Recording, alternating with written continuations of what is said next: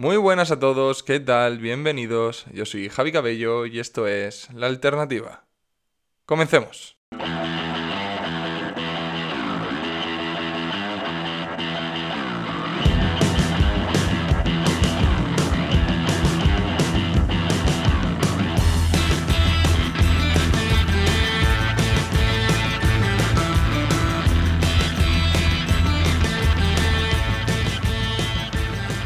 Pues ya estamos aquí en este segundo capítulo. Antes de empezar con este podcast, que va a ser bastante intensito, ya lo adelanto.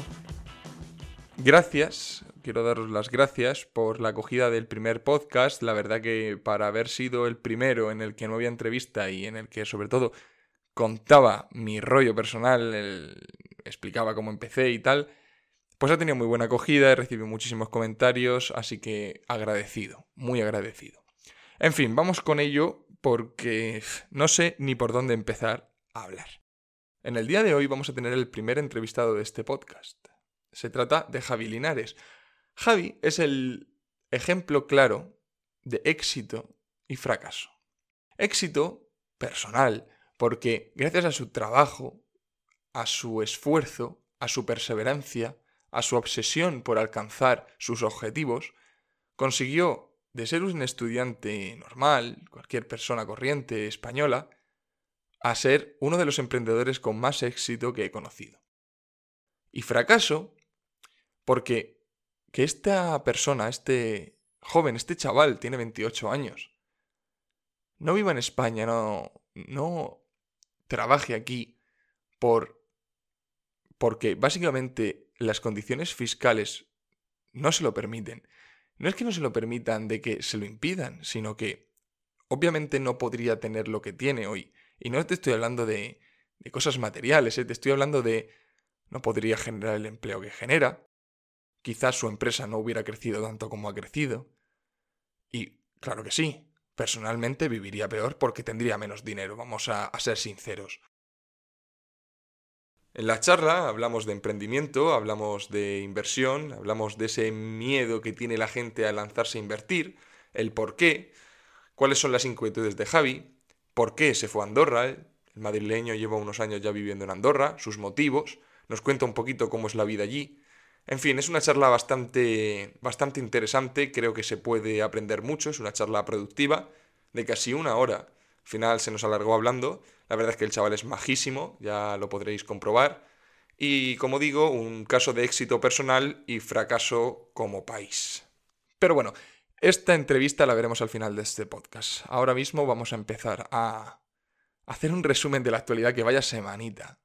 El domingo cerré el podcast, cuando lo publiqué dije, vamos a ver si es una semanita tranquila y el podcast que viene pues lo centramos más en la entrevista, pero es que amigos, vaya semana primer lugar, y ojalá no tuviera que empezar por aquí, la nueva variante del coronavirus, la Omicron, está pegando fuerte. No sé ustedes, pero yo no conozco prácticamente a nadie que no haya estado en contacto más o menos estrecho con algún positivo en esta última semana.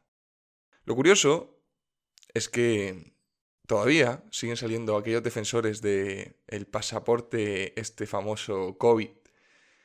Es curioso, ¿no? Gente con el pasaporte que está dando positivo. ¿Me explicáis entonces para qué cojones sirve el pasaporte? ¿Alguien puede venir a demostrarme que es una medida efectiva? Dirás, la única, la única ventaja que le podrían ver a un pasaporte COVID es que prácticamente te obligan a vacunarte. En mi tierra, en Murcia, ya para pedir un bocadillo en el supermercado te lo piden. Con lo cual, es lo único, lo único que tiene sentido. Y un sentido, por supuesto, macabro. Es decir, estás obligando a tener un pasaporte COVID no porque sea una cosa útil, ni que te prevenga de un contagio, sino para obligar a vacunarse a la gente. Porque, ¿me puedes explicar de qué sirve tenerlo y que te lo exijan para ir a X sitio, para entrar en X lugar, si puedes entrar contagiado? El pasaporte es una licencia para contagiar sin, sin problema. Oye, ¿que tienes pasaporte? Sí, ¿estás, contagiado? Me la suda. Pues nada, hay gente que sigue sin entenderlo. Es más, del podcast anterior, la única crítica que he recibido por parte de gente es con el tema cuando hablé de la vacuna. Que yo no estoy para nada, para nada a favor de que se obligue a vacunar. y mucho menos en, a favor del pasaporte este. Pero bueno, hay gente que sigue sin entender que puedes estar vacunado, tener pasaporte COVID o haber pasado el virus dos veces que sigues contagiando. Entonces, yo no soy antivacunas, yo estoy vacunado. Obviamente se ven en los datos que la vacuna ha hecho que el porcentaje de muerte sea mucho menor. Pero no evita nada más. Puedes seguir contagiando, puedes seguir poniéndote malo, tienes menos posibilidades de acabar en una UCI, pero sigues pudiéndote contagiar, acabar en un hospital y demás. Entonces, ¿qué problema le están viendo a esto? ¿Qué, qué, clase de, de mentira les han metido en la cabeza a la gente para que se vuelva tan ultra? Porque de un político me lo espero. Ahí está el Revilla. El Revilla el otro día decía un tuit, os, lo, voy a leer para, para, que veáis. Era un tuit eh, para el presidente de Asturias, que ha dado positivo estos días en COVID, y decía, todo el apoyo a mi hermano Adrián Barbón, presidente del Principado de Asturias, que ha dado positivo por COVID. Y dice, no he conocido persona que se haya cuidado más que él. No se quitaba la mascarilla ni para comer. Estoy seguro de que lo superará enseguida. ¿Qué analizas tú viendo este tuit? Dices, coño, pues una persona que estará vacunada, mm, vamos, con la triple dosis y si le ha llegado al rango de edad, no sé qué edad tendrá. Utiliza mascarillas, súper cuidado, que eso es una, una cosa que, que, que, un político, ya sabéis que cara a la galería, pues con la mascarilla todo el día, luego veremos a ver qué hace en privado, ¿no? Pero das el ejemplo claro de que, mira, una persona con tantísimo cuidado lo ha cogido. Entonces, ¿de qué coño sirve el pasaporte COVID Revilla?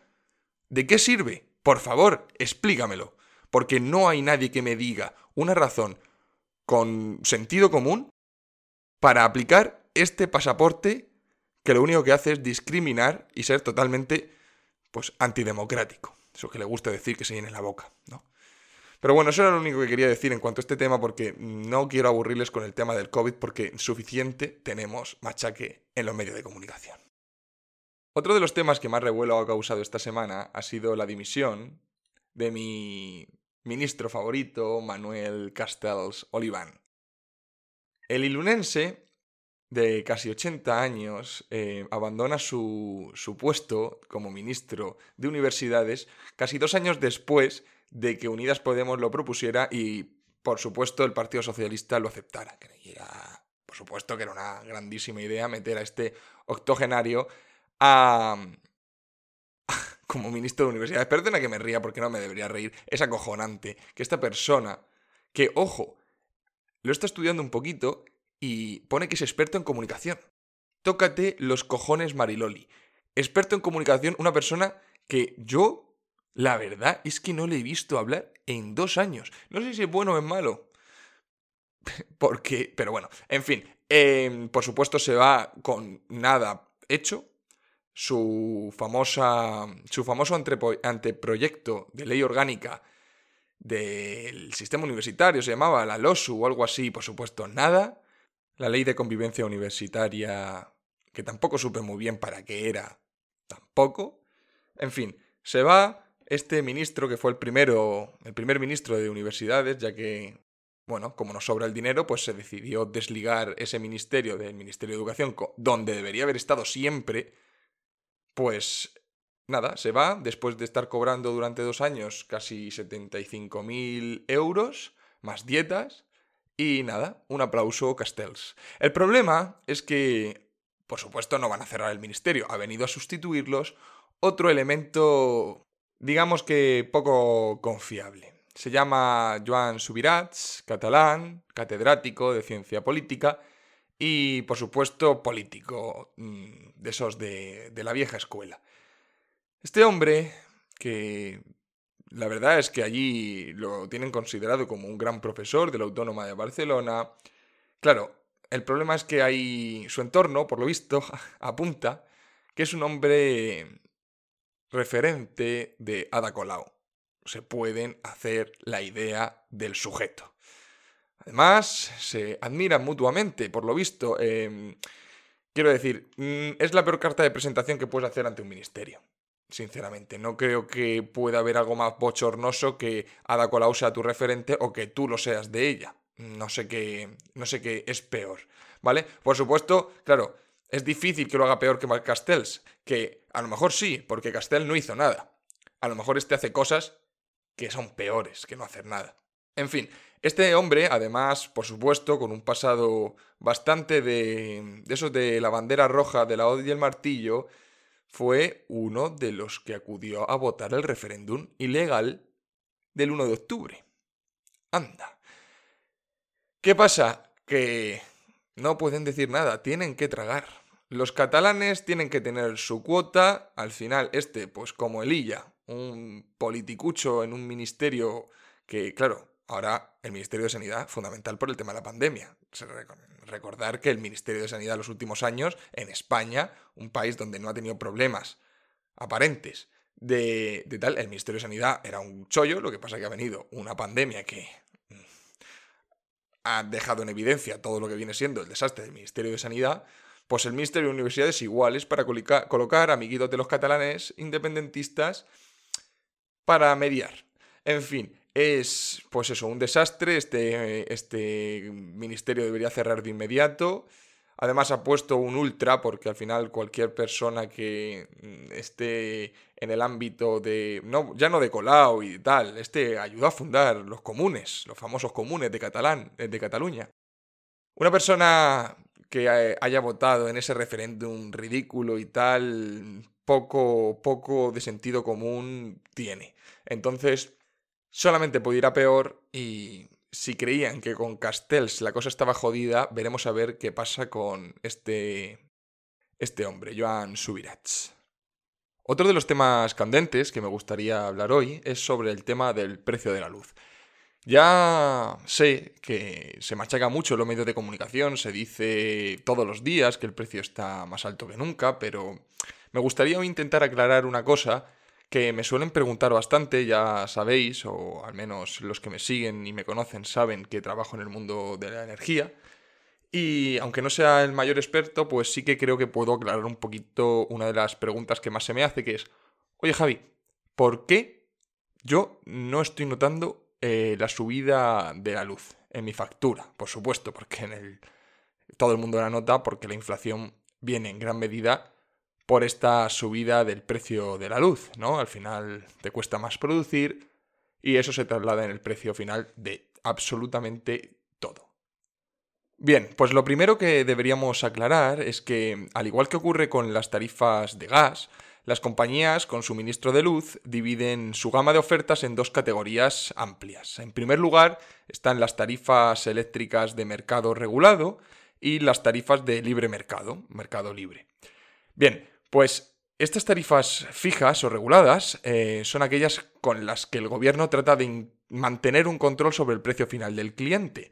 Estas tarifas son reguladas por el gobierno, además, para estar en ellas, que no todas las comercializadoras las ofrecen, solamente son, si no recuerdo mal, seis comercializadoras.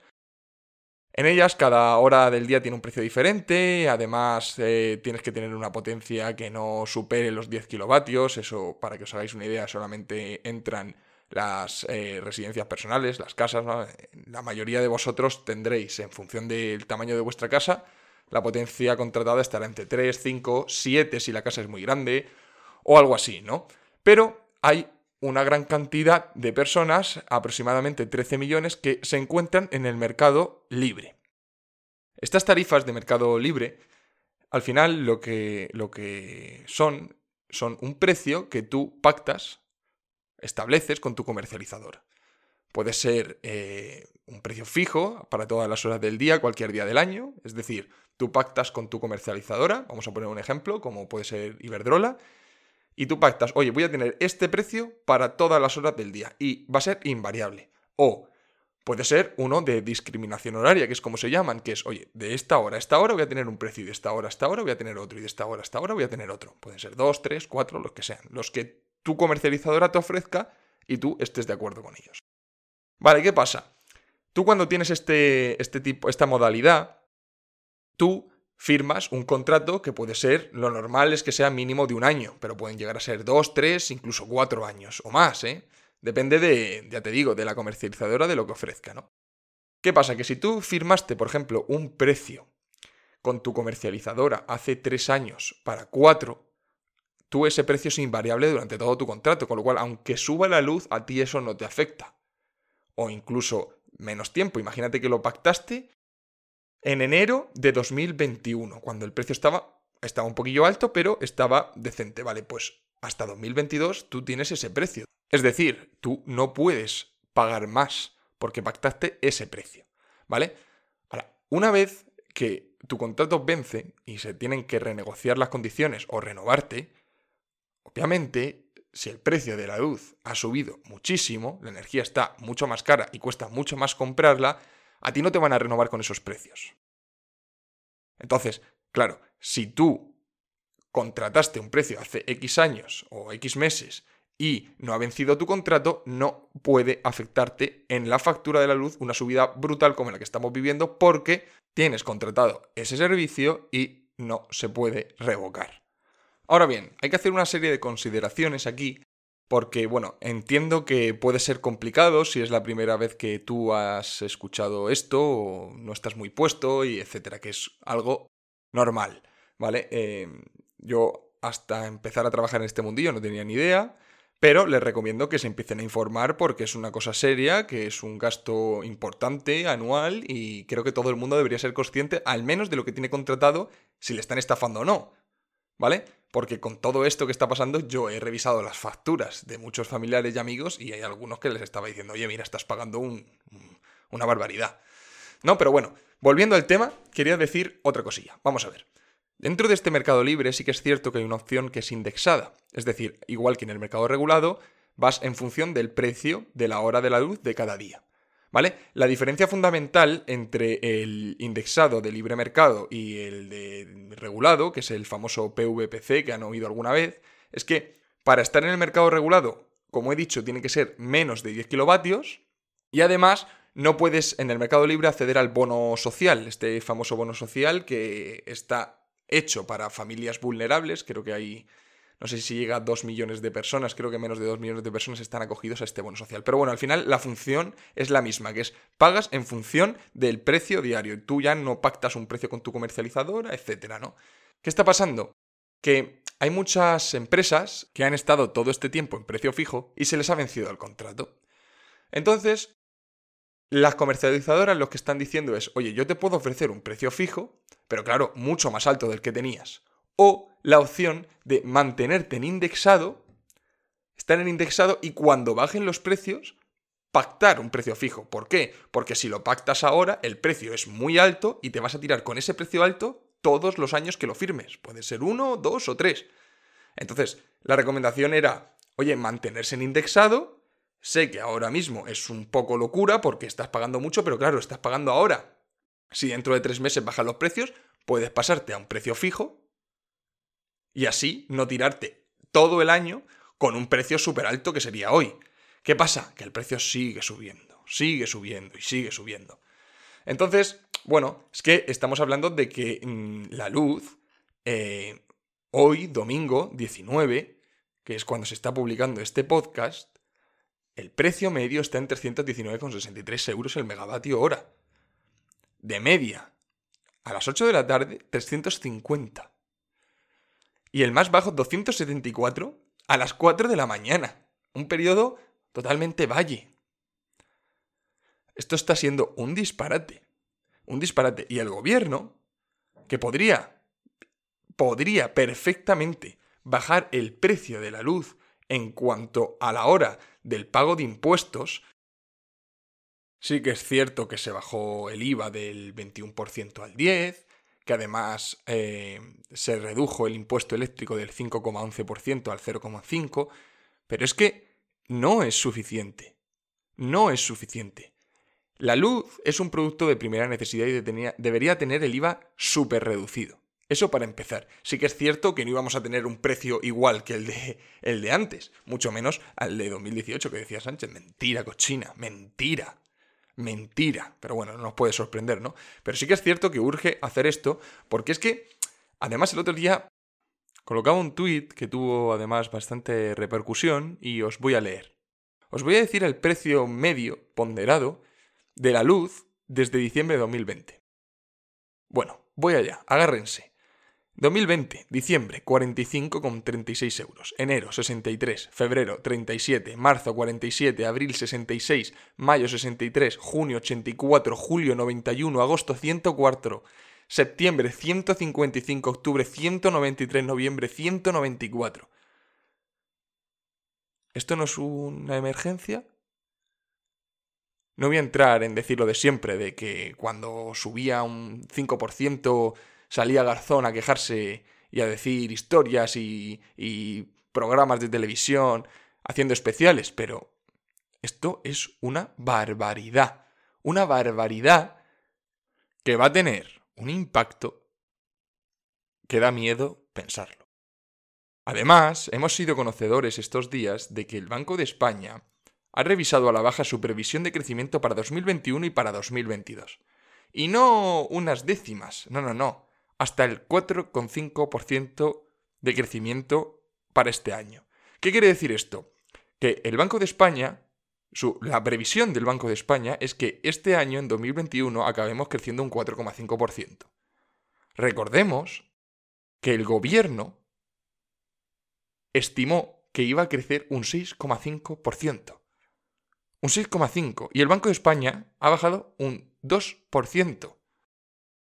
El gobierno utiliza este, esta previsión de crecimiento para establecer, entre otras cosas, sus presupuestos. O sea, para que nos entendamos, el gobierno estimó que íbamos a crecer un 6,5% en 2021 y lo que dice el Banco de España, que luego será lo que sea, ha dicho que es un 4,5%. Es decir, joder, el gobierno prevé que vamos a ganar una cantidad de dinero que al final va a ser mucho menos. Y con esa cantidad supuesta que dice que ganaríamos, basa en el gasto que desempeñará el año que viene. ¿Qué significa eso? Que como no vamos a ganar, o no vamos a recaudar, o no vamos a tener ese crecimiento y ese dinero, significa que no podemos gastar lo que dice. ¿Qué pasará con eso? Deuda. Más deuda todavía. Sí que es cierto que el Banco de España ha elevado casi dos puntos el crecimiento de 2023. Pero bueno, 2023. Que a saber cómo estamos para esas fechas, ¿no? En fin, da miedo, da miedo sobre todo porque, como digo, tú no puedes estimar cuánto vas a gastar si crees que vas a ingresar mucho menos. Es como si te hicieras tú el presupuesto en tu propia empresa y dijeras, vamos a ver, el año que viene voy a querer contratar a 10 personas porque creo que voy a ganar 10 millones. Vale, resulta que gano 4. ¿Qué voy a hacer con esos 10 empleados que quiero contratar? Pues así estamos. Esta gente vive en una utopía, cree que todo va a ser maravilloso, todo va a ser perfecto y nada. Estas son las previsiones de nuestra querida Nadia Calviño. Esta eminencia, esta persona centrada, esta crítica con Podemos, es una inútil. Y si no es una inútil, es mala persona porque mm, no hace falta ser un lumbreras, cualquier economista decente, obviamente no ponemos en ese grupo a gente como Garzón, pero cualquier economista decente te, dice, vamos a ver, eh, ¿qué haces? ¿Qué estás haciendo? ¿Por qué crees que vas a ingresar más cuando hasta el Banco de España de tu propio país te dice que no va a ser así? Te dice que no va a ser así y a ti te da igual, basas tus presupuestos, que por supuesto cediendo muchísimo a gente como los del País Vasco y Cataluña, por supuesto. Total, el marrón como se lo va a comer otro, porque yo creo que ya esta gente tiene súper asumido de que no va a renovar una segunda legislatura, vamos, solo faltaba, ¿no? Pero vamos, creo que son súper conscientes de esto y lo importante es vender la propaganda Vamos a crecer, los presupuestos con más gasto de la historia, como si esto fuera bueno. Que esto es una cosa que a mí me alucina. Vamos a ver, un país debería estar orgulloso porque cada año la gente que necesita una, una paga, una subvención, acogerse a un plan de ayudas y tal, sea menos. Aquí se celebra que sean más. Es decir, aquí se celebra, oye, mira cuántas ayudas hemos dado. Como si fuera una victoria y debería ser totalmente al contrario. Es decir, oye, cada vez hay menos gente a la que el gobierno necesita ayudar. Eso debería ser bueno. Es decir, menos gasto en, en los presupuestos. Es decir, menos deuda. Pues no, aquí nos basamos en, oye, qué bien que el año que viene vamos a repartir tanta pasta. Vamos a crecer tanto que vamos a repartir tanta pasta. Porque claro, hay que ayudar a la gente. Joder, cuanta más gente tengas que ayudar es que peor lo estés haciendo, coño. Es que no, es que no. Es que yo creo que esto es lógica, ¿no, amigos? Yo creo que no estoy diciendo ninguna barbaridad. Esto me recuerda, y así cambiando un poquito de tema para finalizar, ya que no quiero cabrearme más de lo debido, saben que este miércoles pasado estuve en la presentación ahí en la CEU San Pablo del libro del rebaño de Jano García, donde también estaba Fernando Díaz Villanueva, no pudo estar Antonio Escotado ya que fue él el que hizo el prólogo. En su lugar estuvo Fernando. La verdad es que fue excepcional, eh, dos referentes absolutos para mí, de los que aprendo cada día y en persona todavía ganan más. Bueno, pues al final éramos unos 100, ciento y pico, y hubo una pequeña ronda de preguntas en donde una chica, no me acuerdo qué preguntó, fue una pregunta súper larga que respondió Fernando. Al final no sé cómo llegó la conversación hasta el punto que decía Fernando una cosa muy curiosa, que es que en España ahora nos orgullecemos de que nuestros padres sean pobres el pobrismo, como él lo llamaba. Claro, esto es, esto es curioso, porque antes, em, antes te enorgullecías de tener una familia de alta alcurnia. Gente aristócrata, la nobleza, te, te enorgullecías de pertenecer a una gran familia. Ahora es al revés.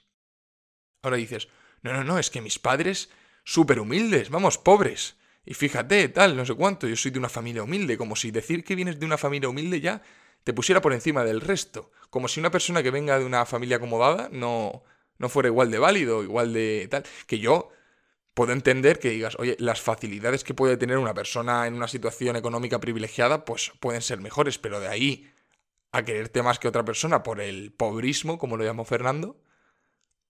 No sé, cosas de, de España. La verdad es que somos un gran país, pero nos estamos convirtiendo desde hace ya muchos años en un circo al que se le apagan los focos. Bueno, una vez llegados hasta aquí, vamos a cambiar de tercio. Va a empezar la entrevista con Javi Linares. Espero que la disfruten mucho. La verdad es que ha sido un placer grabar con él. Ha estado dispuesto desde el primer momento y verán que es una persona digna de conocer. Espero que la disfruten.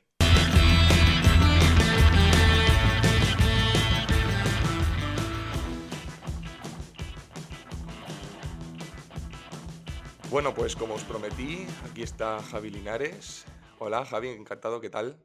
Hola Tocayo, pues nada, un placer estar aquí compartiendo espacio contigo. Habéis visto qué majo es. Joder. Vamos a ver, Javi. Em, tenía ganas de traerte porque yo creo que tu caso es el claro ejemplo de éxito a la hora de emprender. Además, eres una persona que no, no se ha hecho famosa o no se ha hecho, bueno, un emprendedor como los que suelen ser ahora jóvenes que son youtubers y tal, sino que te hiciste a ti mismo a base de sacrificio, esfuerzo, no digo que los otros no lo hagan, sino que tú lo hiciste de una manera diferente.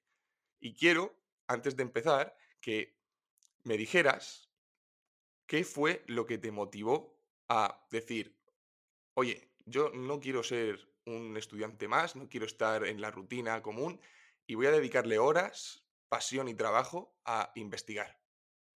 Qué buena pregunta, Javi. Pues eh, yo creo que no fue un momento concreto, sino que fue pues una serie de, años, ¿no? En los que al final eh, ves pues que quizá el camino al que te lleva el sistema educativo pues no iba mucho conmigo, con mis habilidades, con mi forma de ser, porque pues eh, yo veía los trabajos que tenían gente que estaba pues estudiando mi carrera, que era Derecho en aquel momento, y pues incluso aunque quizá eran algunos, algunos de ellos, algunos trabajos que estaban bien remunerados, yo eran trabajos pues con los que en absoluto me identificaba y que para, para pues en ningún sentido quería yo acabar en ello.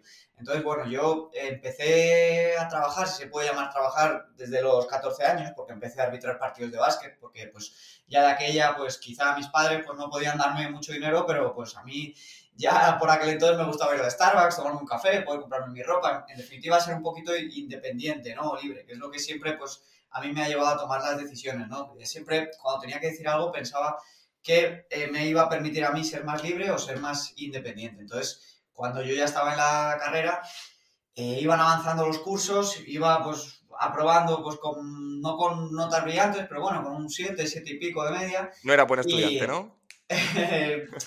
Ni bueno ni malo, es decir, nunca he suspendido, nunca he repetido curso y, nunca me costó mucho ir pues, eh, sacando los cursos adelante.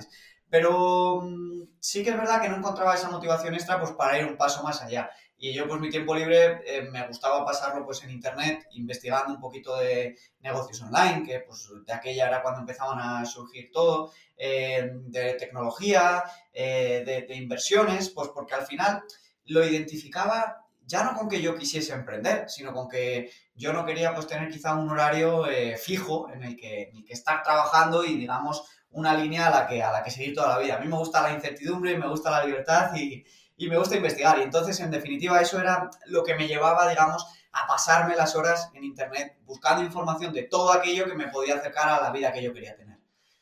Es cierto que en un vídeo que, bueno, antes de nada, recomendaros a todos los vídeos que hace Javi en su canal de YouTube, que es Javi Linares, donde habla de temas de inversión, de ahorro, aconseja, lo hace con una pasión increíble. Yo creo que por eso estás teniendo tanto éxito, porque se te nota que tienes pasión por lo que haces, por esa forma de divulgar, ¿no? Sí, es que al final eh, pienso que, mm, o sea, todos tenemos que tener una fuente de ingresos, que puede ser nuestro trabajo, puede ser nuestro negocio, puede ser la que sea, pero eh, si no invertimos, vamos a ser esclavos de esta fuente de ingresos toda nuestra vida y al final, eh, gracias a la inversión, ¿no? Pues uno puede ir creando un patrimonio que poco a poco después le puede permitir ser libre, le puede permitir incluso no depender de esa fuente de ingresos principal. Entonces, para mí, que soy un amante de la libertad, pues no hay, no hay otra cosa igual.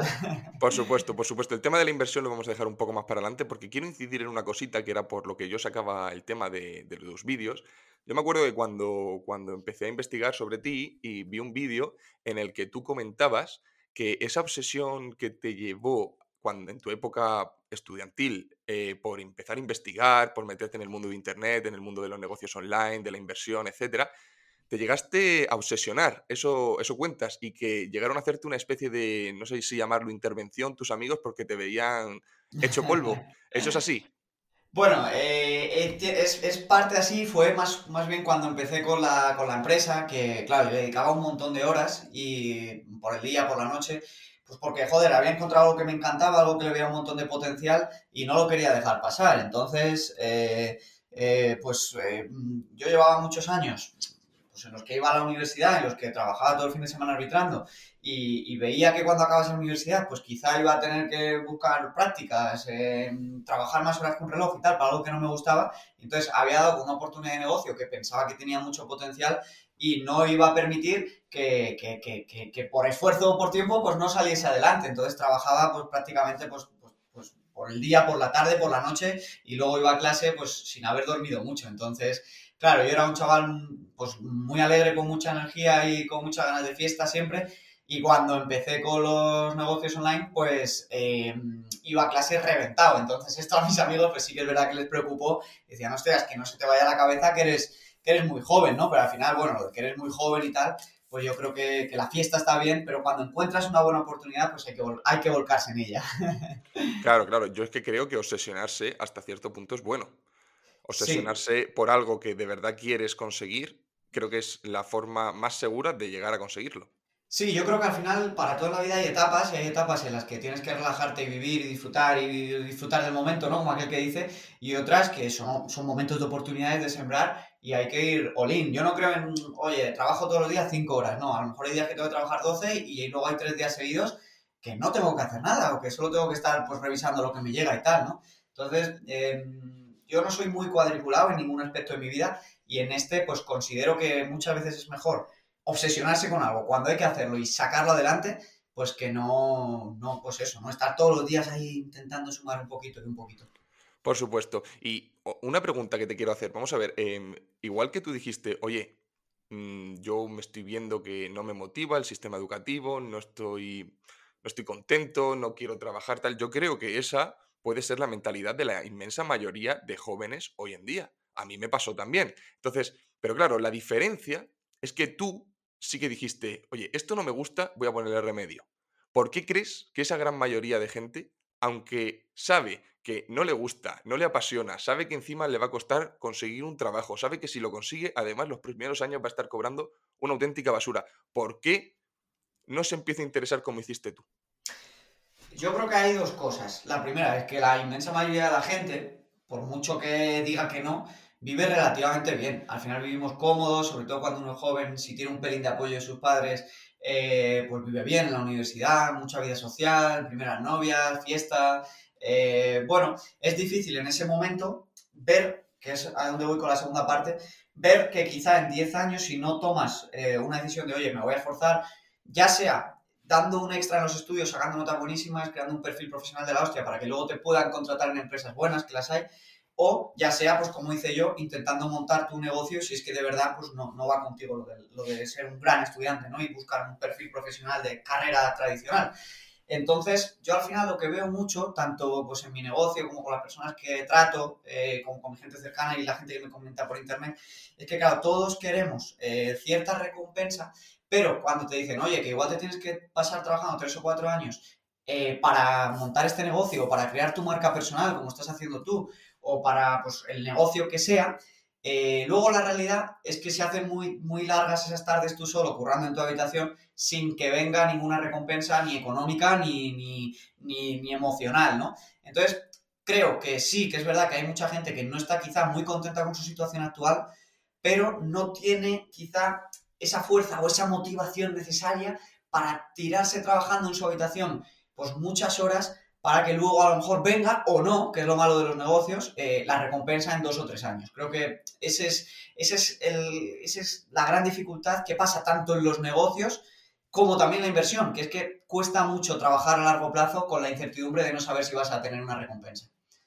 Por supuesto, yo eh, creo que uno de los grandes problemas que tenemos en este país es la visión cortoplacista que reina en todo, no solamente en tema de inversiones, sino en todo. El hoy. Pasa en política, pasa en economía, pasa en, vamos, en cualquier ámbito que te puedas encontrar. Bueno, pues sabéis, y quien no lo sepa ya puede empezar a investigar y ver los vídeos de Javi. Javi em, lo considero un crack en temas de inversión, en temas de ahorro. Yo he aprendido mucho de él. Y hoy quería, bueno, vais a tener el privilegio de que Javi os pueda decir un vídeo con el que, bueno, es un vídeo que puede parecer sencillo en un primer momento, pero Javi, me gustaría que intentaras resumir en, en poquito tiempo esos cinco tips que dices a, la hora de planificarte antes de invertir o incluso para invertir o incluso para empezar a ahorrar? ¿Cuáles son esos cinco grandes reglas para alcanzar la libertad financiera, como tú la llamas? Buenísimo. Pues mira, la primera regla de todas em, es la menos sexy. Y es que hay que tener una fuente de ingresos. La gente se piensa que por invertir cuando no tiene buenos ingresos va a alcanzar la libertad financiera y no es así. Invertir solamente sirve, que no es poco, para multiplicar el dinero que ya tienes y hacerlo crecer en el, tiempo sin que la inflación te lo devore, ¿vale? Entonces, si tú no tienes ingresos o no tienes patrimonio, no tienes ni que pensar en empezar a invertir, tienes que pensar en empezar a tener ingresos, ¿vale? Y generalmente eh, la fuente más rápida para tener ingresos es tener un trabajo, ¿vale? Entonces, en este sentido, si eres joven, eh, si estás estudiando, Em, ya sé que no es sexy, pero de verdad es importante saber inglés, es importante tener buenas notas, es importante viajar, porque si eres un estudiante de 6 o 7, no te va a contratar eh, nadie, no te va a contratar ni tu madre porque los haya patadas. Entonces hay que destacar, en lo que hagas hay que destacar para tener ingresos. Y el, primer, el primer consejo es este, aumentar tu fuente de ingresos principal y el segundo sería aumentar tu valía como profesional, ya seas empresario, ya seas trabajador, eh, tienes, tienes que ir más allá. No vale con que salgas de la universidad, no vale con que hagas un máster que te paguen tus padres, no. Tienes que trabajar cuando estudies, tienes que sacar buenas notas, tienes que tener buen perfil profesional, porque con 1.200 euros nunca vas a alcanzar la libertad financiera. Es así, y, te puedo decir dónde invertir los 50 euros extras que te queden, pero con 1.200 euros, eh, con los gastos que vas a tener de alimentos, de alquiler, eh, el día de mañana si tienes hijos, pues no te va a quedar suficiente colchón para invertir. Entonces, al principio siempre hay que centrarse en aumentar tu fuente principal de ingresos y en aumentar tu valía como profesional, porque esto luego te va a llevar a poder tener más ingresos el día de mañana. Y es preferible que te hagan un aumento de 400 euros en el trabajo a lo largo de uno o dos años a que estés invirtiendo 50 euros al mes. Esto es importantísimo. El tercer tip es que puedas ahorrar, ¿vale? Si ya estás cumpliendo con los otros, pues eh, que puedas ahorrar, que puedas tener una tasa de ahorro de al menos el 15%.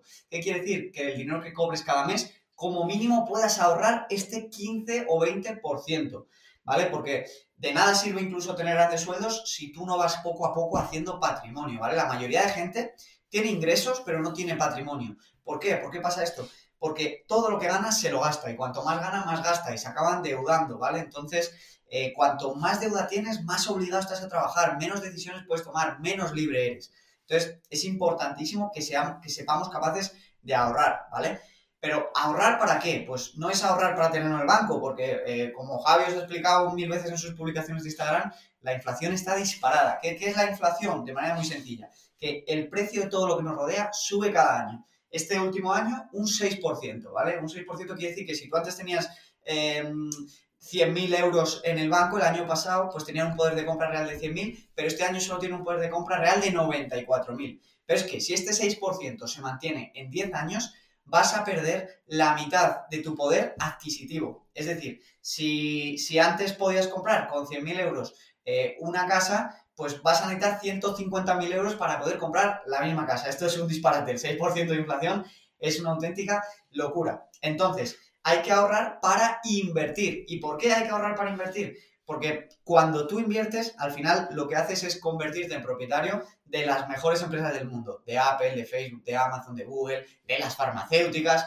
de todas las empresas, ¿vale? Lo haces a través de fondos indexados. Es la opción más sencilla para invertir si, si estás empezando. Un fondo indexado al final no es otra cosa que un fondo de inversión que invierte en un ranking de empresas. ¿Qué quiere decir un ranking de empresas? Pues, por ejemplo, las 8.000 empresas más grandes del mundo tú en vez de tener que estar seleccionando una a una en qué empresa eh, inviertes, ¿no? Y haciendo análisis súper complicados, dices, voy a invertir en todas las 8.000 empresas mayores del mundo. Y cada vez que entre una nueva a ese ranking, invierto en ella. Si una empresa sale de ese ranking, dejo de invertir. Lo hace automáticamente este fondo de inversión. Y esta estrategia, que suena muy sencilla, pues ha demostrado ser la más rentable en los últimos 200 años. Tanto es así que es la estrategia que ha elegido Warren Buffett, que es el mejor inversor de la historia, para dejar eh, la herencia de su familia cuando él no esté, para que asegurar pues, riqueza a su familia de por vida. Entonces, eh, si tú te aseguras que tu foco principal está en aumentar tu valía como profesional, en aumentar tus ingresos, en no coger deuda mala, que la deuda mala es toda aquella que no es la deuda hipotecaria, es decir, deuda para comprar un piso, está bien si es hipotecaria, que sea un interés menor al 2-3%, que hoy en día con los tipos de interés seguro, pero nunca cojas deuda para comprar coches porque son intereses altísimos y no te van a permitir ahorrar, ¿vale? Entonces, después, pues, ahorrar e invertir este 15-20% de manera recurrente y yo te aseguro que si puedes invertir 200, 300 euros al mes, que con sueldos de 2.000, 2.500 euros al mes, pues es factible, vas a acabar jubilándote eh, con, probablemente eh, más de medio millón, cerca de un millón de euros. Y esto lo explicamos al detalle en el canal de YouTube, no es ninguna locura. Y, y esto te va a permitir, en definitiva, ser libre para jubilarte bien, antes de jubilarte, pues poder dejar ese trabajo que igual no te gusta, tomarte un año sabático para reorientar tu vida profesional o, pagaste un, o pagarte un máster que de verdad valga la pena en el extranjero porque te vaya a catapultar tu carrera profesional. Y en definitiva, estas son las bases de las finanzas personales. Centrarse en uno mismo, centrarse en añadir valor a tu persona, centrarse en no gastar más de lo que ingresas, ahorrar como mínimo un 15% para invertirlo y nunca coger eh, deuda para comprar un coche de consumo, este tipo de cosas. Y invertir este dinero. Si lo haces, eh, de verdad vas a ver que en 5 o 10 años la vida es mil veces más fácil de lo que te parece ahora mismo. Creo que con este speech que acaba de hacer Javi se desmonta uno de esos eh, mantras que yo eh, siempre he estado muy crítico con él, que es ¿por qué no nos fiamos muchas veces de lo que nos cuentan en internet? No sé qué opinas tú de esto. Voy a, voy a, voy a. Es una puntilla que quiero poner porque hay mucha gente que, aparte del miedo que tiene por sí a la inversión, al ahorro, etcétera, le da miedo aprender no, más que le dé miedo, no se fía de lo que pueda contarle una persona como podía ser tú en Internet. Sí, eh, a ver, yo creo que ahí eh, quizá tenemos cierta culpa la gente que estamos en Internet y yo intento evitar a toda costa que a mí me pueda meter en el mismo saco. Y es que siempre digo que cuando uno explica algo, debe demostrar que se lo aplica, ¿vale? Esto es importantísimo. Eh, de hecho, la, palabra que se ha asociado como la gente que está en Internet es influencers, ¿vale? Entonces, para tener influencia, al final lo que tienes que ser un líder. Y un líder lo que tiene que hacer es demostrar siempre con el ejemplo.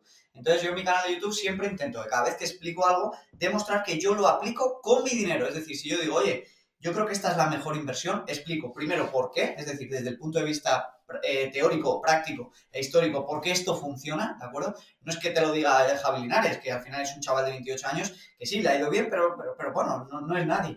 Te digo por qué lleva 200 años funcionando, te muestro las fuentes para que puedas ir y comprobarlo y te muestro ejemplos de gente ya no con 28 años, sino con 80, con 70, que ha seguido esta estrategia desde hace años y le está yendo increíblemente bien. Y después, skin in the game, ¿no? O sea, mm, demostrar que lo que dices lo aplicas con tu dinero y con el de tus amigos y, tu familia. Yo al final, esto que recomiendo, eh, lo hago, ya no un 15-20%, yo invierto el 70% de todo el dinero que me entra cada mes en esto que os explico y lo muestro em, con total transparencia en el canal. Entonces, eh, y yo creo que sí que es verdad que hay cierta desconfianza a Internet, pero eh, por suerte, como los nuevos que entramos en Internet hace poco, para, para pasar esta barrera de la desconfianza necesitamos transparencia máxima, creo que poco a poco se va a ir arreglando este, este problema.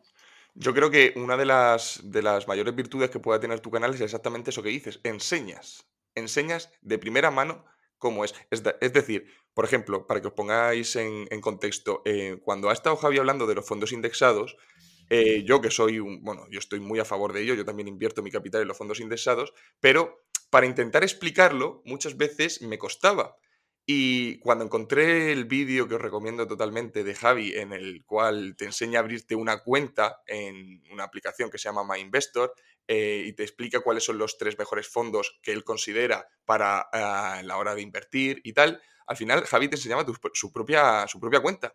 Te enseñaba cómo ponía sus pagos recurrentes, cómo le, le daban el 1% porque tenía el interés que tenía por dejar el dinero en esa cuenta, etcétera y tal. Y creo que eso es eh, un aspecto fundamental para la hora de lo que tú dices, coger confianza con la persona que te lo está contando. Porque sí que es cierto que tú te metes en internet y te encuentras a cada, vamos a decirlo, marronero, que vamos, no te fías ni un pelo. Y con el dinero la gente muy cuidadosa y hay mucho vende humo, mucho vende humo. Y creo, por eso creo que tu canal ejerce una, una vamos, es una maravilla para gente que sobre todo se está iniciando, porque tú explicas desde cómo poder invertir pues una cantidad grande a enseñas a invertir lo que podrían ser 50 euros mensuales, ¿es así? Eso es, porque al final eh, hay gente que dice, no, es que yo qué sé, yo solo tengo 100 euros para invertir o 60 euros para invertir este mes, entonces voy a esperarme. Pero es que no, no hay que esperar, porque si no eres capaz de decidirte y de tener la información y el conocimiento y la convicción cuando tienes 50 euros al mes, mucho menos lo vas a hacer cuando tengas que invertir 1.500 euros al mes, porque cuanto más dinero vayas a invertir, mucho más respeto y mucho más, mucha más ansiedad te va a generar. Entonces, los hábitos hay que empezarlos eh, desde el primer día, ¿no? Cuando antes decía que no te tienes que centrar en la inversión si, si cobras poco, no es que no tengas que invertir, es que tienes que hacer realmente las dos cosas. Tienes que centrarte en intentar aumentar tu fuente principal de ingresos y en invertir. Pero hay que invertir desde, desde el primer momento, ¿no? Y entonces, eh, lo bueno es que el acceso a la inversión se ha democratizado, porque cuando nuestros padres eran jóvenes era imposible invertir en fondos indexados. Era una herramienta que solo tenían los grandes patrimonios que tenían a lo mejor gestores de inversión, gestores especializados en ellos, y hoy en día, en cambio, pues eso, cualquier persona puede registrarse en una plataforma como MyInvestor eh, o algunas otras que hay que explico en el canal y empezar a invertir desde 20, 30 euros al mes e ir creando un patrimonio interesante a largo plazo. Entonces, eh, ya no hay excusa para no empezar a cuidar de las finanzas. Desde luego, además, el otro día contaba, estaba comentando, que, oye, ¿cómo puede ser que tú hables, no, me refiero a ti, ¿no? Sino al, al oyente en general, que eres consciente de que todo está más caro, que no ganas más, que tu dinero vale un 5% menos, que si la inflación, que si la seguridad social y tal. Empiezas a hablar de unas cosas que deberían darte un miedo apabullante, pero luego ¿Te da miedo invertir de los 150 euros que te quedan a final de mes para el ahorro la mitad? ¿Cómo puede ser eso? Y yo creo que es por eso, por una falta de confianza, una falta de conocimiento también, y esto echando la bronca, que es falta de ganas de ponerse a estudiar, no estudiar como tal, sino a investigar, a empezar a conocer. Hoy, gracias a Internet, podemos encontrarnos canales como el de Javi, y ya no como el de Javi, sino de gente muchísimo más famosa o, gente que lo consiguió, o incluso cualquier chaval puede ir a contar su historia. Y yo creo que es fundamental empezar a hacer esto porque, eh, Javi, no sé qué opinas, pero el futuro pinta turbio.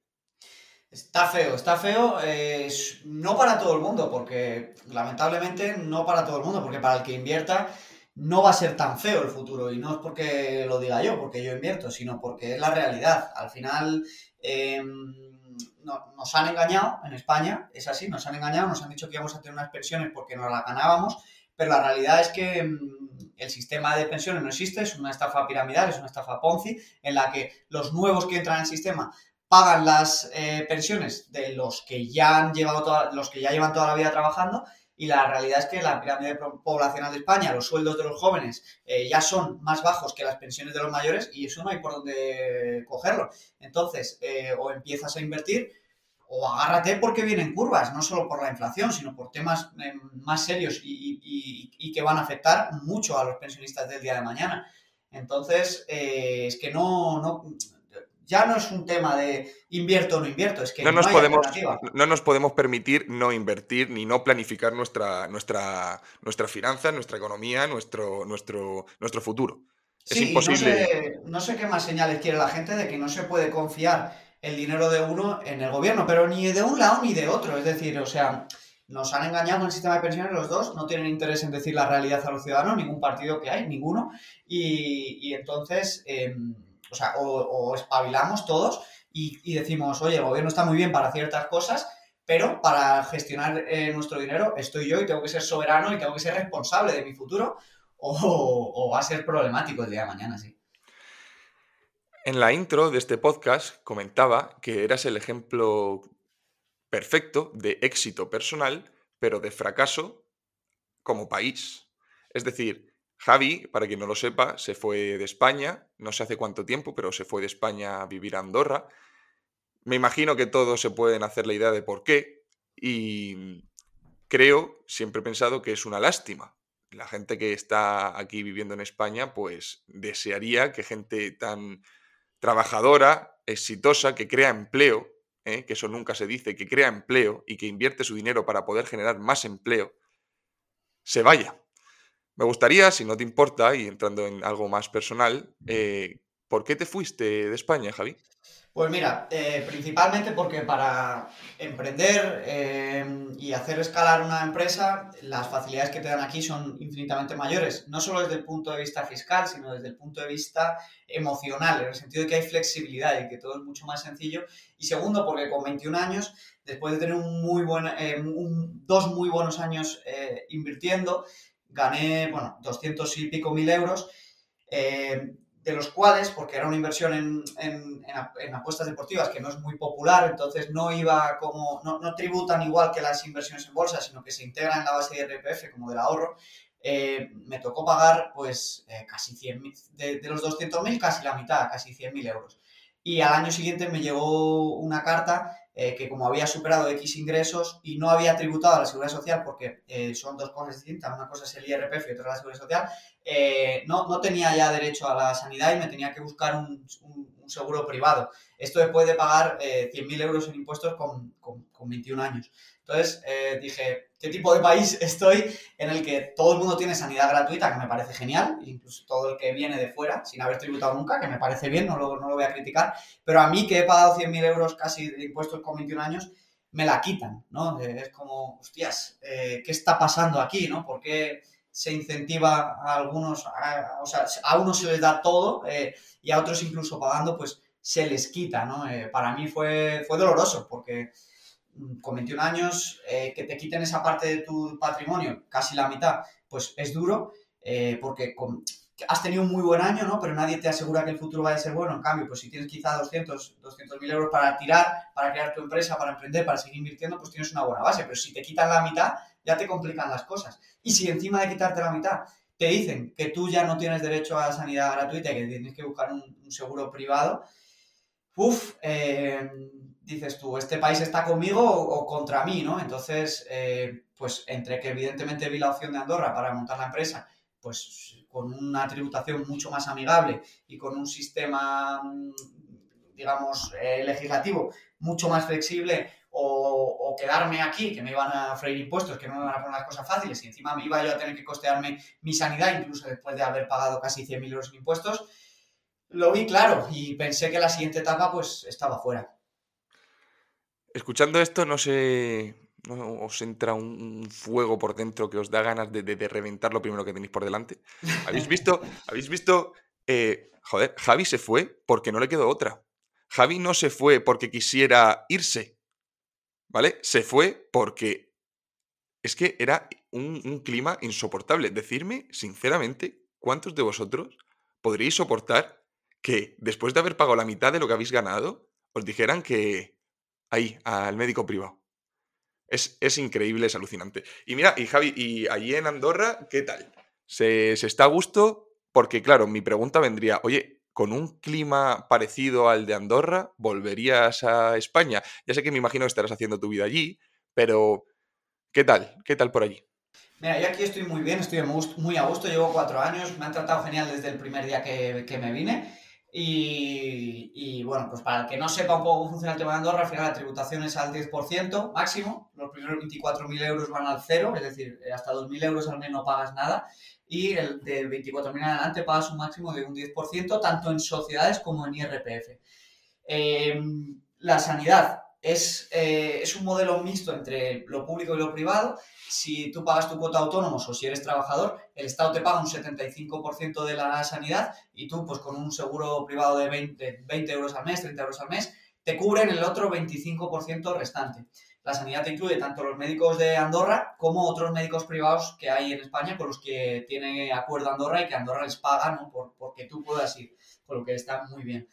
Y mm, el clima para hacer negocios aquí es espectacular, el clima de emprendimiento es brutal, sobre todo en los dos últimos años han venido un montón de gente del mundo digital a, establecer aquí sus negocios y se está muy bien, pero evidentemente eh, no es comparable con España y España es un gran país eh, y evidentemente si yo tuviese un clima similar al fiscal y al de libertad económica que hay aquí en España, yo me volvería a España seguramente, eh, porque mm, bueno, eh, al final, evidentemente, España, el clima que tiene, las ciudades que tiene, la gente que tiene, es, eso, es, eso es increíble, es un valor añadido brutal. Y yo siempre digo que España tendría que coger ahora, no el modelo de Andorra, porque no hace falta ni siquiera solamente un 10% de impuestos, quizá con un 15 o con un 20, España sería increíble y atraería un montón de talento, como está haciendo Miami, sin ir más lejos. Miami está quitándole eh, un montón de inversión a California, a Silicon Valley, a Nueva York, se está convirtiendo en un centro financiero, se está convirtiendo en un centro de innovación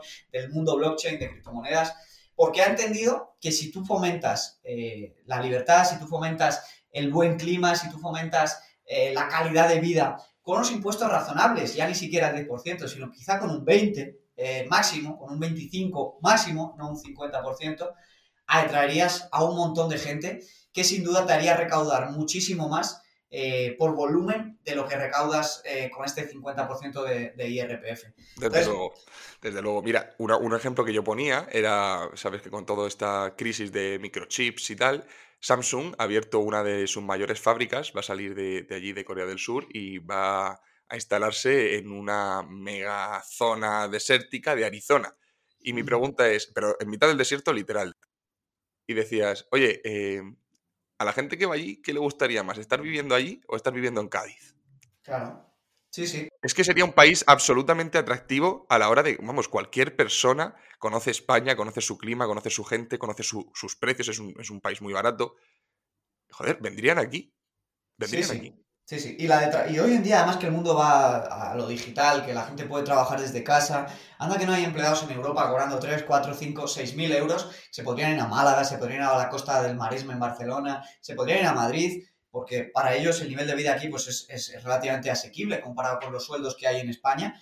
Y, ostras, captar un 20% de esta gente, de los ingresos de esta gente, es que resolverían muchos problemas si luego los políticos hiciesen el, trabajo bien. Y en Estados Unidos, por ejemplo, en Florida o en, o en ahora que está muy de moda Nevada, el estado de Nevada, no es que no se pague impuestos, se paga un 20, se paga un 25, incluso en algunos sitios hasta un 30, pero es que de un 25 a un 50 hay mucha diferencia, mucha diferencia.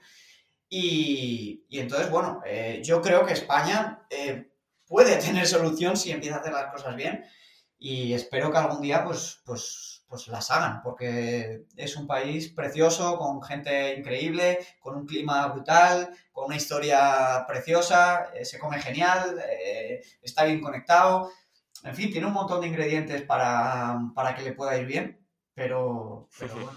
Es lo, que, es, lo, es lo, que hay, es lo que hay. Oye, y volviendo al tema de tu canal, quería hacerte una preguntilla. Oye, una persona como tú, que más o menos tiene no, voy a decir para nada que tengas resuelta la vida, pero puedes vivir con una cierta tranquilidad, tienes tus negocios, tienes tus inversiones, etcétera, vives tranquilamente allí con tu pareja en Andorra. ¿Por qué empieza a divulgar? Porque al final, vamos a pensar, eh, al final tú, eh, al, nivel de ingresos que tienes, pues lo que te puede proporcionar YouTube, al menos hoy, pues no, no, es una cuestión económica por la que tú te abres un canal de YouTube, sino ¿por qué pierdes el tiempo? Porque al final... Mm, eso la gente no lo sabe, pero esto lleva bastante tiempo. Tienes que pensar tus vídeos, tienes que editarlos, tienes que tal. ¿Por qué gastar ese tiempo en intentar educar, de, educar financieramente a, la gente? Bueno, en primer lugar, porque a mí es lo que me gusta. O sea, tengo un poco de vocación de, de, profesor en ese sentido. Siempre me ha gustado ayudar a los demás a explicarles lo que yo he ido descubriendo. No tanto lo que sé, sino lo que voy descubriendo. Y entonces, pues como hablaba antes, para, para vivir mm, bien financieramente necesitas una principal fuente de ingresos, que en mi caso son mis negocios, pero tu fuente de ingresos no tiene por qué ser tu, pasión. De hecho, un error que comete mucha gente es, ah, voy a perseguir mi pasión. Hostia, pero si tu pasión no te va a dar de comer, eh, malamente, ¿no? Eh, primero ten una buena fuente de ingresos y luego intenta desarrollar tu pasión en tu tiempo libre. Y luego intenta que tu pasión se convierta en tu fuente de ingresos, pero primero asegúrate una fuente de ingresos, ¿no? Entonces, en mi caso, em, eh, se juntan varios factores para decidir abrirme el canal. Primero es que evidentemente eh, estoy tranquilo financieramente, que tengo un patrimonio invertido pues que ya me, me, hace estar tranquilo por las tardes, por las noches, que me hace tener tiempo libre, ya no me hace falta estar pensando tanto en expandir el negocio. Y esto eh, mm, ya me, da a mí como la autoridad moral, porque yo siempre intento pues justificar lo que hago, ¿no? para no, entre comillas, eh, decir soy un vendemotos, ¿no? De poder abrirme un canal y decir, mira, os recomiendo que hagáis esto porque yo lo estoy haciendo, me está funcionando, he invertido muchísimo tiempo en aprender y creo que esto de verdad es, lo mejor que, podéis hacer. Entonces, em, yo ya llevaba mucho tiempo en la cabeza con la idea de abrir el canal de YouTube sobre inversiones pero siempre sentía que, que, por qué me iba a escuchar a mí la gente, ¿no? Y al final, pues, em, llegó un punto en el que pensé que, que, ya sí tenía mucho que aportar y que podría ayudar a la gente de manera desinteresada, además, sin tener que monetizarlo. Y, y se juntó esto, ¿no? Se juntó, pues, que, que, mi fuente de ingresos ya iba, pues, prácticamente en automático, que, tenía más tiempo libre. Vino la pandemia, además, vino la pandemia, se paralizó, pues, mi empresa, como muchas otras, y entonces me vi que tenía cuatro o cinco meses con, todo el día por delante sin nada que hacer y yo no soy capaz de estar quieto. Entonces eh, fue un momento en el que dije, no puedo esperar, tengo que coger la cámara y ponerme a grabar. De hecho, los primeros vídeos salgo rapado porque estaba aquí solo en Andorra, mi pareja de aquella todavía no vivía, estábamos encerrados y me rapé como pude, entonces más feo imposible. Pero, eh, pero, pero era el momento, era el momento de, de, decir, venga, vamos a, vamos a iniciar este proyecto e intentar ayudar a la gente a mostrarles que se puede. Porque el problema del dinero en España también es que es un tema un poco tabú. Entonces nadie habla ni de lo que gana, nadie habla de cómo lo gestiona. Y cuando no se habla de algo, pues al final todo el mundo tiene un montón de dudas, pero no tiene con quién comentarlas, ¿no? Entonces yo quise crear este espacio de transparencia en el que la gente pues me pudiese escribir. Ahora ya se me hace difícil contestar porque son muchos comentarios, pero pero, pero en definitiva, un espacio en el que poder inspirar y ayudar a otras personas. Y, bueno, la verdad que va, va, creciendo el proyecto poco a poco. Va creciendo y, y, la verdad es que cada vez consigues eh, aumentar tu audiencia. Veo que, que tus vídeos cada vez tienen más visualizaciones. La verdad es que más que, más que más que son, son al, final, al final son vídeos eh, en los que se habla de inversión, se habla de ahorros, se habla de formas de conseguir esa libertad financiera. No son, son vídeos que para lo que estamos acostumbrados en YouTube, pues no son los vídeos más atractivos del mundo en cuanto al contenido, pero sí que os recomiendo de verdad que, que al menos le echéis un vistazo porque la forma que tiene Javi de explicar, bueno, ya lo estaréis viendo en este podcast, es bastante, es bastante simple y eso es bueno, ¿no? Sobre todo porque al final eh, la gente que hace de este tipo de vídeos es gente que no es experta.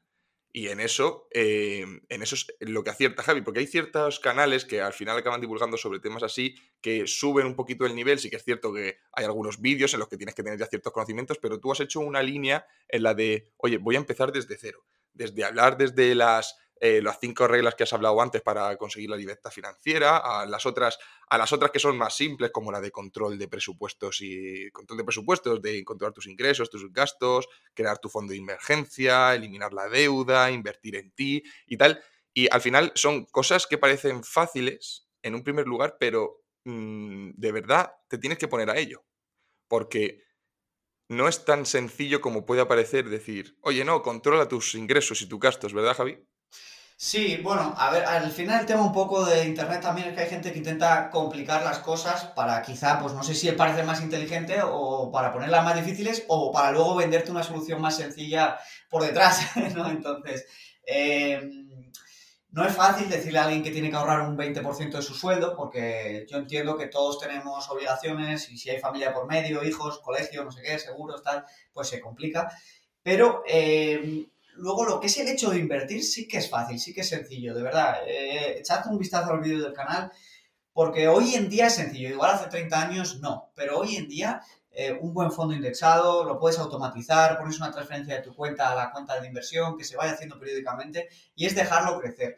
Luego lo, lo difícil es la gestión emocional de, oye, porque la inversión no todos los años se gana. La, la, media de revalorización es de un 8 a un 10%, pero es la media. Este año, por ejemplo, va un 20 y pico por ciento arriba pero hubo un año en el 2008 en el que cayó un 40%. Entonces, esto es lo difícil, ¿no? Entender bien y creerte bien y saber por qué a largo plazo vas a ganar para que cuando vengan épocas malas puedas mantener tu dinero invertido, no lo saques y te vayas con pérdidas, que es lo que le pasa a la mayoría de la gente. Entonces, yo soy, yo soy de, la idea de que mejor explicarlo todo sencillo para eh, atraer al mayor número de personas y em, que luego ellos ya vayan indagando, que vayan profundizando, que vayan haciéndose preguntas y vayan interiorizando ese conocimiento.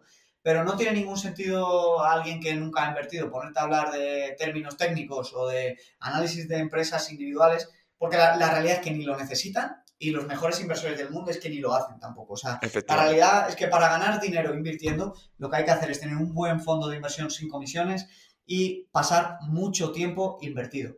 Y para esto simplemente no hay, que, no, hay que, no hay que complicarse, hay que entender una estrategia y ceñirse a ella y no volverse loco con, con, con, con, grandes rentabilidades, ¿no? porque al final yo creo que el problema es que la gente busca invertir de un año para otro y ganar un 200% y acaban cayendo en estafas, acaban desanimándose y acaban por decir, oye, invirtiendo no se puede ganar dinero y, y simplemente lo dejan, cuando es una pena. Creo que ese ha sido eh, uno de los mayores problemas que ha ejercido sobre la sociedad, sobre esa gente que empieza a invertir las criptomonedas. Eh, los que me conocen saben que yo, bueno, eh, soy muy fan de las criptomonedas, Javi yo sé que también, y quería preguntarte sobre, sobre esto. ¿La inversión en criptomonedas la consideras acertada? 100%, o sea, pienso que todo inversor debe tener un pequeño porcentaje de su portafolio en criptomonedas.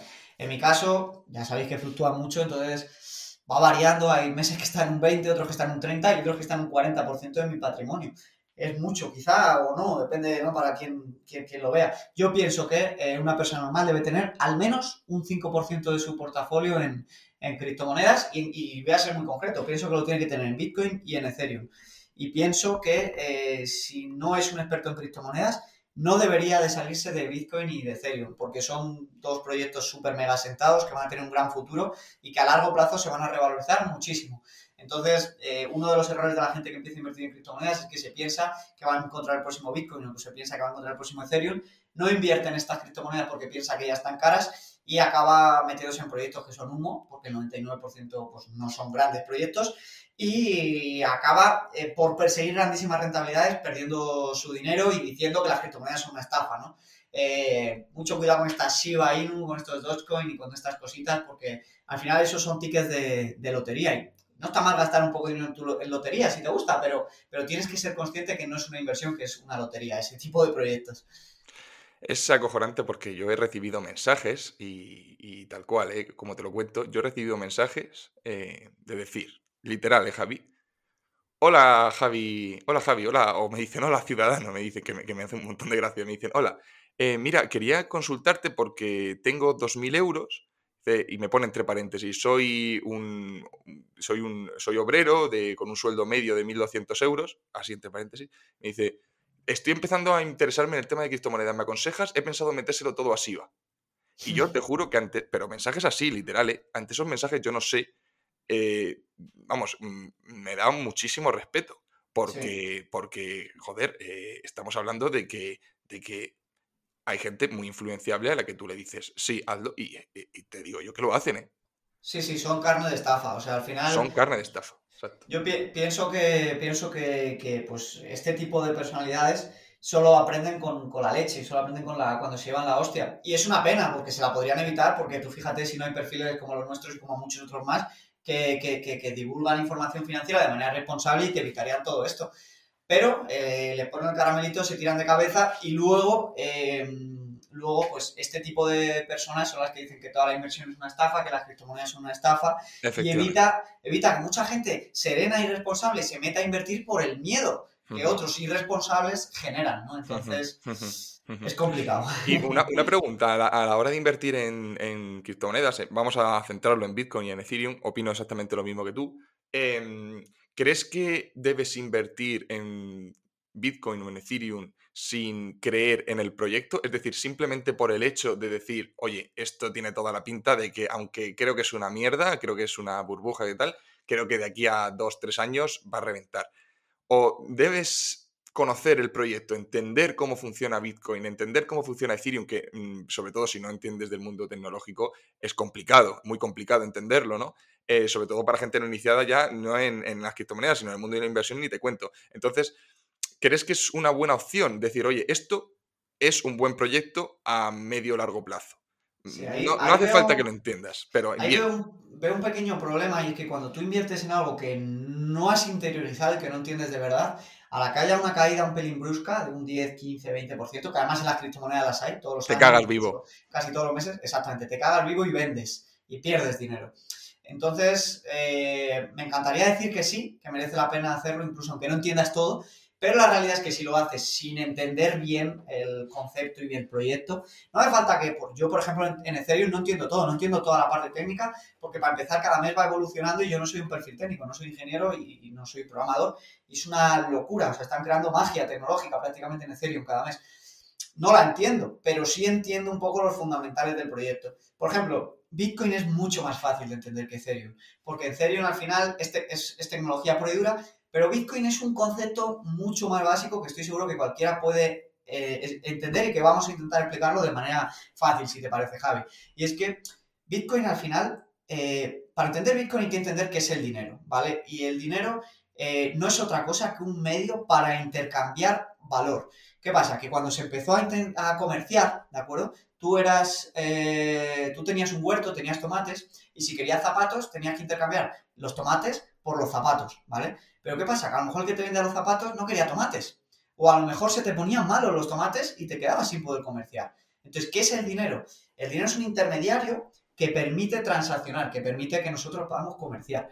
¿Vale? Entonces, para que algo pueda servir para, para intercambiar valor, todo el mundo tiene que otorgarle valor, ¿no? Todo el mundo tiene que identificar que eso vale algo. Y tiene que ser claro, además, cuánto vale. Es decir, si tú te dicen que tienes 10 euros, más o menos te haces a la idea de qué puedes gastar, ¿no? Eh, entiende su valor.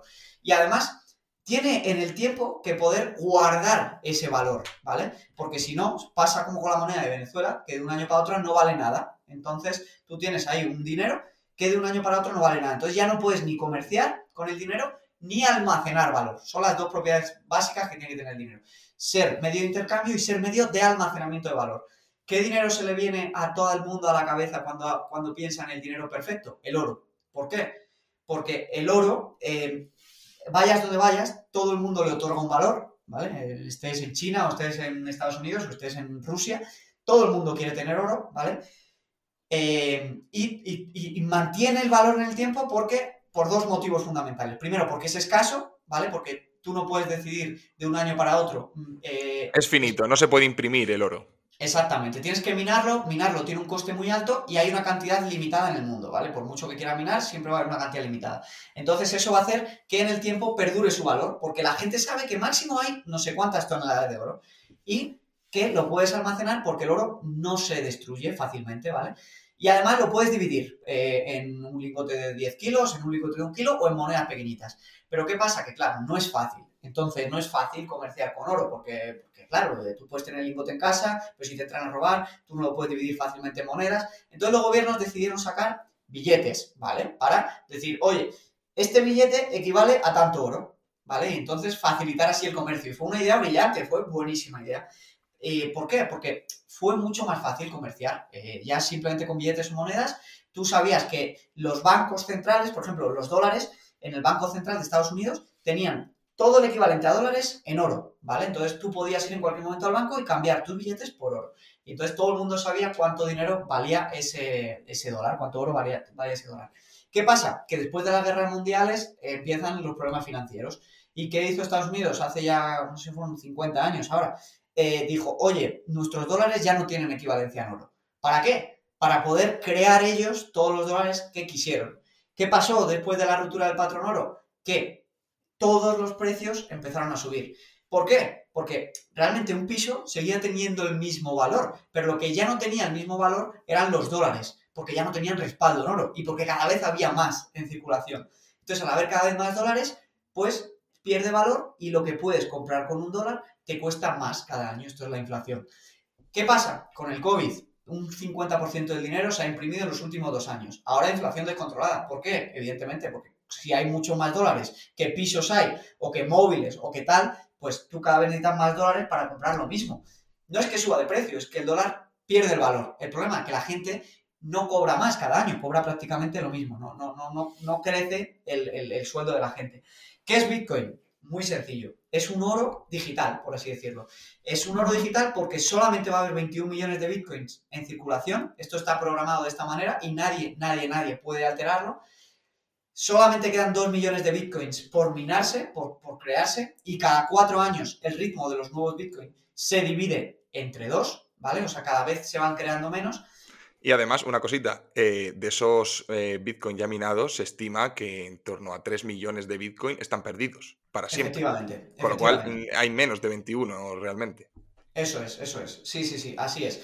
Em, es, cada Bitcoin se puede dividir en 100 millones eh, de satoshis, con lo que son como los céntimos, por así decirlo, del euro. Es decir, puedes enviar desde muy, muy poquito dinero a mucho dinero. Y aquí viene lo interesante. Es un dinero que está descentralizado. Esto quiere decir que ningún gobierno puede ni evitar, ni parar, ni revertir ninguna transacción. ¿Por qué? Porque nadie tiene poder sobre esa red, porque el poder de esa red lo tiene cada persona que está minando Bitcoin en su casa, que está manteniendo la red, ¿vale? Eh, por mantener la red se llevan pequeños incentivos en forma de, de Bitcoins o de Satoshis, y entonces esta gente por hacer que cada uno en su ordenador, en su máquina de minería, repartidos por todo el mundo, mantengan la red de manera descentralizada, de manera que nadie tenga el poder total sobre esta red, eh, hace que tú, independientemente de que estés embargado por el Estado o de que tengas un negocio que no le guste, puedes transaccionar y puedas invertir, enviar tus bitcoins de Venezuela a China, si quieres, pagando apenas unos céntimos de transacción, mover tu riqueza sin que nadie pueda impedírtelo. Esto es muy importante. Igual en España la gente no se da cuenta porque tenemos ciertas libertades, eh, por suerte hoy en día, pero si vives en países como Argentina, donde hace muy poco hubo un corralito, quiere decir que tú tienes tu dinero en el banco, pero no te dejan ni sacarlo de fuera del país, ni sacarlo y hacerlo billetes. Con lo que realmente te tiras toda una vida trabajando para que de repente lleve un gobierno y te evite poder em, manejar tu dinero, que es lo que te permite irte fuera, sacar tu familia adelante y escapar pues de una posible dictadura o un gobierno que no te guste o simplemente tomar decisiones porque al final hoy en día vivimos en un sistema que cuanto más dinero tienes, más libre eres. Entonces, si no controlas tu dinero, básicamente, pues, pues no eres libre. Efectivamente. Eh, la gente se ríe muchas veces cuando dicen que el Bitcoin es el oro digital, pero a mí me gustaría que alguien viniera aquí a decirme más de una diferencia. Eh, es, una, es, una, inversión que, como digo, eh, ya no solamente puedes, debes invertir porque sea algo que va a crecer en los próximos años, cosa de lo que estoy convencido, sino porque además es que es apoyar la libertad de verdad. Para mí, quitarle el poder de la emisión de dinero, poder de, los bancos centrales, quitárselo al Estado y otorgárselo al ciudadano, creo que es el acto más revolucionario que puedes hacer. Eso sí que es ser antisistema. Y eso sí que estar en contra de lo que se está haciendo, que es cada vez imprimir, imprimir, imprimir. El dato que ha dicho Javi antes de que se ha impreso la, mitad de todos los dólares que se han impreso en la historia en los últimos dos años. El 2020 fue el récord absoluto. Eso debería hacernos reflexionar. Sobre todo a la gente que antes, porque la mayoría de gente que critica Bitcoin es porque no lo conoce.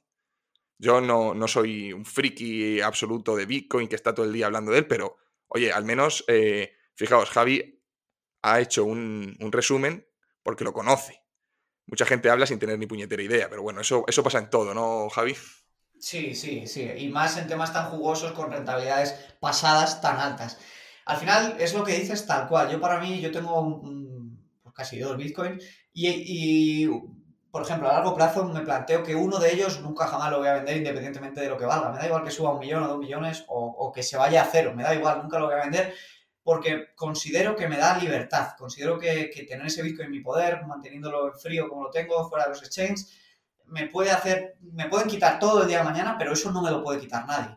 Entonces, em, me da tranquilidad, me da tranquilidad. Eh. Sí, sí, sí, sí, Es más, eh, una de las cosas que también se interesa mucho la gente es, oye, ¿cómo va a intentar el Estado? Porque lo intentará parar esto. Y es que sí que es cierto que puede, puede meter mano a la hora de, por ejemplo, una empresa que tenga su contabilidad en Bitcoin, realmente a la, tiene que tributar, entonces a la hora pues se, tiene que convertir. Sí que se puede limitar hasta cierto punto, pero no hay manera posible de que un Estado se oponga a que Javi y yo nos enviemos un Bitcoin para comprarnos algo. O sea, entre los dos. Negociemos a través de Bitcoin. No hay manera posible. Y eso es lo que realmente temen, realmente intentan controlar y es imposible porque pueden controlar los exchanges, eso sí que pueden hacerlo, pero no pueden llegar a controlar una transacción, porque es totalmente independiente, es entre él y yo. Y eso es lo que intentamos transmitir de por qué tiene valor esto. No porque vaya a crecer muchísimo, sino porque el sentido que tiene Bitcoin es quitarle el poder al Estado, devolver, devolver al ciudadano el poder sobre su dinero, y es pues eso, totalmente revolucionario y que se fundamenta la base en la libertad, de la que tanto hablamos. En fin, Javi, oye, pues muchísimas gracias por haber venido. Al final ha sido casi una hora de charla, te prometí media hora, al final se nos alarga un poquito, perdona. Nada, tocayo. Aquí me tienes, me tienes para todas las veces que, quieras. Ha sido un placer hablar contigo y, es un placer poder estar con tu audiencia. Ha sido un placer y, nada, os, os vuelvo a insistir en que echéis un vistazo a sus vídeos. Simplemente, ya por curiosidad, habéis visto que es una persona que habla excelente, que sabe de lo que habla, que le ha ido bien, no te está hablando desde un piso de 20 metros cuadrados pagados por sus padres, sino le ha ido bien de verdad. Con lo cual, de, forma totalmente altruista, intenta contar su experiencia y cómo ha conseguido esa libertad financiera que tantos ansiamos. Así que nada, Javier, muchas gracias. Eh, espero que nos volvamos a ver pronto. Y una preguntita más antes de cerrar, ¿eh? Es, es muy breve. ¿Cuándo te van a dar el Porsche? Oh, pues mira, eh, con esto del tema de los microchips y todo, está la cosa, está la cosa complicada. Me dieron fecha aproximada para, para marzo, pero me dijeron que entre marzo y abril. Así que, así que nada, ya, ya, ya, lo, ya lo enseñaré por Instagram cuando sea el momento. Pero la verdad que estoy que, ya no me puedo aguantar la gana, me subo por las paredes. nada, ya si queréis ver qué Porsche se ha comprado, ya tendréis que tener, eh, tenéis que acceder a su canal. Oye, Javier, pues muchísimas gracias, un abrazo y espero que, volvamos a coincidir otra vez. Seguro que sí, un abrazo, gracias. Bueno, pues esta ha sido la entrevista, espero que la hayan disfrutado, que hayan aprendido y sobre todo que se hayan quedado con este nombre, Javi Linares. Supongo que ahora entenderán por qué consideraba un éxito personal su caso, pero un fracaso como país el permitirnos perder a esta gente. Bueno, pues hasta aquí hemos llegado hoy y daros las gracias. Al final el podcast ha sido de casi una hora y 25 minutos. Deciros que el próximo eh, se publicará el jueves. Eh, tendremos el honor de entrevistar a Jorge Díaz, alias Liberto Ilustrado. Me imagino que lo conocerán de Instagram y de Twitter, un divulgador magnífico. Y tendremos una charla bastante amena sobre actualidad, liberalismo, etcétera. Así que nada, muchísimas gracias, espero que hayan disfrutado y nos vemos donde siempre. Un saludo. oh.